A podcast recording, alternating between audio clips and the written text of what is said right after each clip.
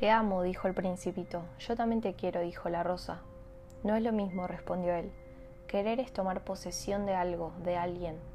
Es buscar en los demás eso que llena las expectativas personales de afecto, de compañía. Es querer hacer nuestro lo que no nos pertenece. Es adueñarnos o desear algo para completarnos, porque en algún punto nos reconocemos carentes. Querer es esperar, es apegarse a las cosas y a las personas desde nuestras necesidades. Entonces, cuando no tenemos reciprocidad, hay sufrimiento. Cuando el bien querido no nos corresponde, nos sentimos frustrados y decepcionados. Si quiero a alguien, tengo expectativas, espero algo. Si la otra persona no me da lo que espero, sufro. El problema es que hay una mayor probabilidad de que la otra persona tenga otras motivaciones, pues todos somos muy diferentes. Cada ser humano es un universo. Amar es desear lo mejor para el otro aun cuando tenga motivaciones muy distintas. Amar es permitir que sea feliz aun cuando tu camino sea diferente al mío. Es un sentimiento desinteresado que nace en un donarse. Es darse por completo desde el corazón. Por esto el amor nunca será causa de sufrimiento. Dar amor no agota el amor, por el contrario lo aumenta. La manera de devolver tanto amor es abrir el corazón y dejarse amar. Ya entendí, dijo la rosa. No lo entiendas, vívelo, dijo el principito. ¿Qué temazo en la vida es el amor?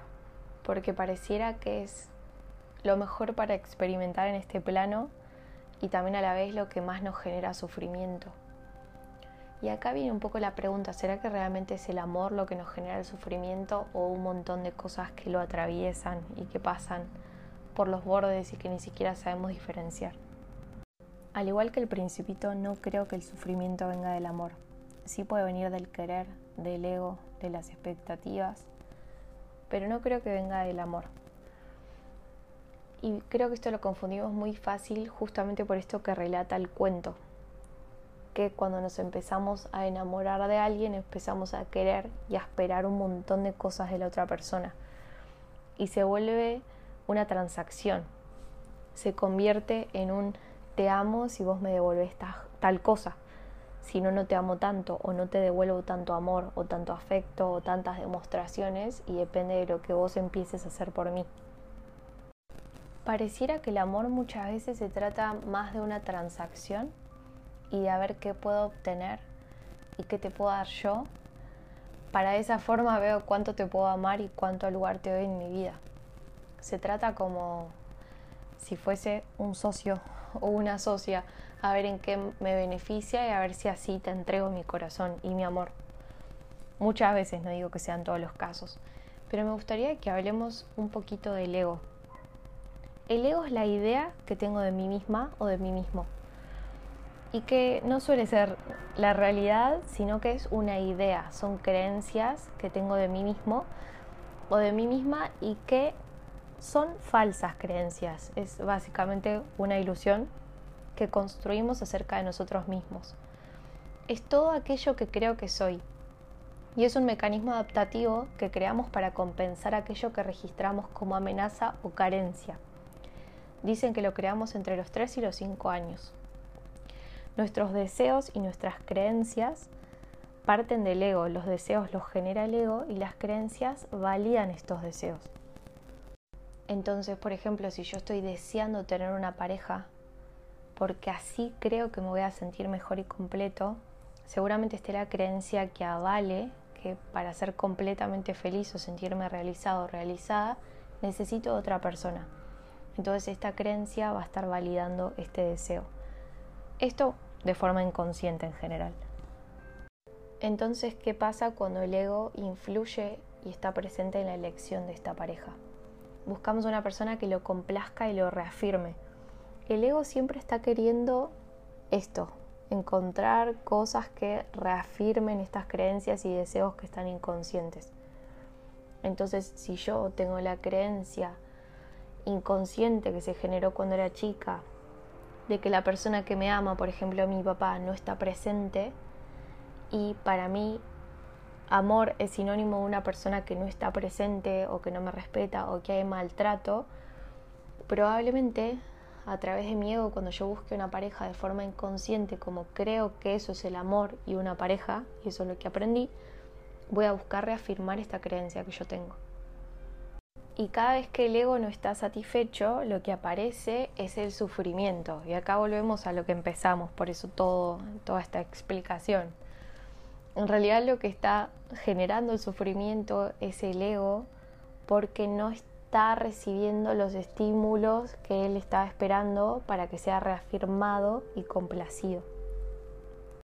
¿Y qué sería el sufrimiento? El sufrimiento es la respuesta que se origina en mi mente ante la incapacidad de aceptar la realidad. No puedo aceptar lo que es, se genera una resistencia y hay sufrimiento. Y en contraparte tenemos la felicidad, que significa la ausencia total del sufrimiento.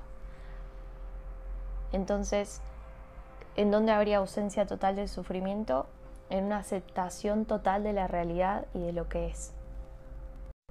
Yo no creo que ninguna emoción sea mala, no creo que estar triste sea malo, estar feliz sea bueno, porque eso nos genera justamente esto, resistencia, porque si catalogamos como algo malo como bueno, constantemente lo estamos resistiendo a lo que creemos que es malo, en vez de dejarnos vivir y transitar y permitir que pasen por nuestro cuerpo todas las emociones. Y muchas veces, ¿qué pasa? Cuando estamos con una persona y no responde como nos gustaría, o nos deja de responder, o no nos da el amor que nos gustaría, eso nos puede generar frustración, tristeza, enojo, melancolía. Y en general en vez de dejar que pasen estas emociones por nuestro cuerpo, cerramos el corazón porque nos da miedo que nos lastimen. Y si ustedes hacen el ejercicio de cuando viene algo feo, respirar y decir, esto dejo que pase para que no se aloje en mi cuerpo y respiro y lo dejo irse así como llegó, Dura dos minutos nada más. Pero si cerramos el corazón vamos alojando todo ese resentimiento y toda esa tristeza ahí. Entonces las emociones no están hechas para que se queden atoradas en el cuerpo, están hechas para que fluyan. Como todo fluye en la naturaleza, así también deberían fluir por nuestra energía del cuerpo. Eso es lo que creo yo. Todo lo que van a escuchar acá es lo que creo yo y también no soy psicóloga, no soy especialista en esto, simplemente lo estudio porque me gusta y me interesa mucho, así que eso es lo que les comparto. Y solemos encontrar mucho sufrimiento cuando nos empezamos a relacionar con otras personas, porque como decía en el principito, tienen motivaciones diferentes, tienen creencias diferentes, están esperando cosas diferentes. Entonces cuando no responden como a nosotros nos gustaría, resistencia, sufrimiento, el desamor, el desamor romántico y un montón de otras cuestiones, y no creo que ninguna sea el amor. Y creo que también está bien no entender todo, porque venimos a eso, venimos a experimentar y a empezar a entender. Pero creo que si queremos empezar a vivir el amor de una forma realmente incondicional y poder disfrutarlo más y poder vivirlo de un lado más consciente, está bueno empezar a despertar algunas cosas y no significa un amor sin ego, porque ya existir es ego. Es una parte y no es mala, simplemente es como un contrincante interior que tiene uno para ir aprendiendo. No se trata de eliminar el ego, se trata de entenderlo y que un montón de decisiones que tomamos de forma inconsciente las podamos traer, traer a la luz para dejar de repetir siempre los mismos patrones y en vez de estar quejándonos o poniendo todas las expectativas en el otro, empecemos a trabajarnos a nosotros por dentro y a trabajar en esas creencias, en esos miedos, en ese ego que se formó de chiquitos, en que aprendimos que era el amor, para así, cambiando nuestras creencias y nuestro diálogo, poder empezar a crear y manifestar una realidad diferente. Las tres palabras que creo que más cambiaron mi forma de ver y experimentar y de dar amor son la aceptación, aceptación total, la incondicionalidad y la libertad. ¿Por qué empiezo por aceptación total? Primero por aceptarme a mí, con mis luces y mis sombras. Cuando estamos en la etapa del enamoramiento solemos mostrar lo mejor de nosotros.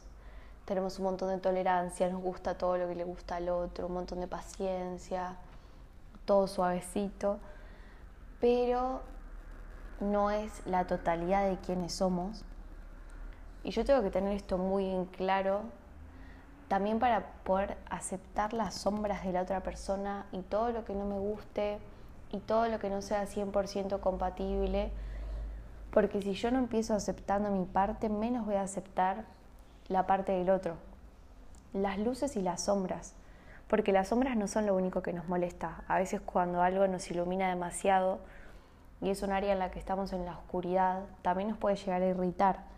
Es como cuando estás en la oscuridad completa y alguien te prende una luz, eso también te molesta. Eso hay que tenerlo en cuenta porque a veces no son solo lo que consideramos debilidades o defectos o cosas que no nos gustan, sino que una relación nos puede terminar irritando lo que más nos gustaba al principio. Y también la aceptación integrando la libertad, no solamente en amor de pareja, en todo tipo de amor. Pienso en qué loco es que nos encontramos con una persona en su estado libre, o no, pero supongamos que sí, y de repente porque yo le dije que la amo y fue recíproco y me dijo que me ama, de repente se le recortan un montón de libertades de la vida. Y de repente puede tener solo ojos para mí y tiempo para mí y un montón de áreas que sean solo para mí porque me dijo que me ama. Si lo pensamos, no sé si eso es más posesión que amor. Porque uno realmente puede amar a la persona en su estado de libertad máxima, no necesita poseerla. Y es muy difícil cuando nosotros, por ejemplo, estamos pensando en una relación, pero hay veces que uno no puede elegir. Hay veces que la persona muere. Y ahí te das cuenta que no necesitas nada, no necesitas ni que te esté escribiendo, ni que te esté llamando, ni que te diga que te ama, ni que esté solo para vos, ni que te dedique tiempo, y puedes descubrir cómo el real amor incondicional ama sin condiciones, sin ni siquiera que la persona esté presente, ni que te hable, ni que te mire.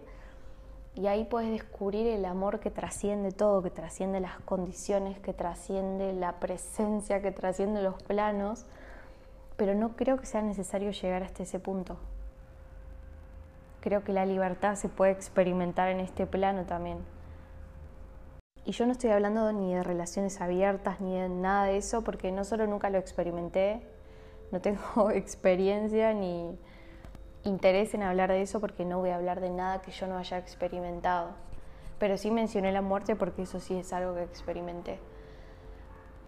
Y ahí eso te rompe la cabeza y se caen todas las estructuras de todo lo que creías que necesitabas de la otra persona para amarla. Y quizás no era para amarla, quizás era para estar en pareja y poder compartir determinadas cosas que uno hace cuando está pareja en la sociedad, pero no se trata específicamente de amor, porque esto se puede llevar a las relaciones de amistad, a familiares, a cuántas personas de nuestra familia, si no piensan como nosotros y si no nos tratan como queremos, decimos que no las amamos. No significa querer tener la gente cerca para amarla. Uno puede amar y decidir no estar cerca de alguien igual. O una persona puede decir que no quiere estar más cerca tuyo y no por eso la tenés que odiar, la podés seguir amando a la distancia. Esto de, querer poseer a la gente no va solo en la pareja.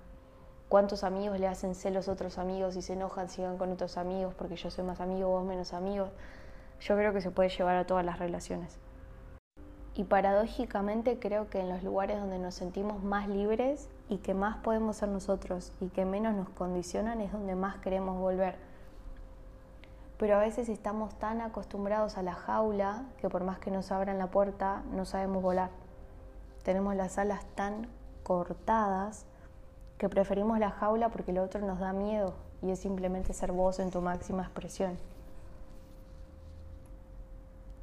Estoy pensando mientras lo hablo en qué áreas uno puede estar en una jaula porque le da miedo salir. ¿Y por qué también a veces nos sentimos amenazados cuando el otro es libre y sentimos esa falta de protección y de abandono y esa falta de amor? ¿Será que está relacionado con muchos traumas que traemos y que nos tocan esas heridas? Yo creo que sí. Yo creo que esa falta de presencia cuando éramos chicos, de abandono, de no ser suficiente, de que no te eligieron y eligieron a otra persona, a otra familia, Muchas veces las relaciones que tenemos de grandes inconscientemente están para reafirmar eso que aprendimos, esas creencias, ese ego, Entonces por más que eso no nos haga bien, el ego no busca encontrar una solución, lo que quiere es siempre estar buscando, buscando, buscando, buscando, buscando. Entonces probablemente cuando encuentres eso que crees que querías tampoco sea suficiente y necesites más, y necesites otra cosa, y necesites seguir buscando y nunca se siente como suficiente. Y como no creo que exista el bueno y el malo, porque ese juicio lo ponemos nosotros, no creo que exista esto de relación buena, relación mala, porque a veces cuando llegamos a relaciones que justamente despiertan todos nuestros traumas, es un espejo gigante y una oportunidad gigante para trabajarlos y para poder descubrir con esa persona que está enfrente nuestro, que funciona como un espejo, todo lo que tenemos para trabajar y todo lo que más nos molesta y nos lastima, darnos, darnos cuenta que está siendo nuestro maestro para poder trabajar y que nada que no tengamos las herramientas ni la fuerza para trabajar nos va a ser presentado. Nada se va a presentar si en ese momento es demasiado. Así que si queremos dejar de repetir patrones inconscientes y de sufrir, creo que nunca se trata de mirar al otro y echar culpas y llenar de condiciones, sino empezar a mirar para adentro y empezar a agarrarle amor al trabajo personal y el interior, porque el grado de conciencia que tengamos en, en esas áreas va a estar relacionado con el grado de conciencia de relaciones que atraigamos y el bienestar que nos generen y el amor que podamos experimentar o no. Y como la Rosa decía al principio, ya entendí, y al principito le decía, no entiendas, vivilo, espero que podamos no solo pasar estas cosas por el intelecto y tenerlas en la mente, sino pasarlas por el cuerpo y vivirlas y poder experimentar este amor del que hablamos, que no sea solo una utopía y que pueda ser una realidad de nuestro día a día. Y quizás que empecemos a querer un poco menos y empecemos a amar y amar mejor.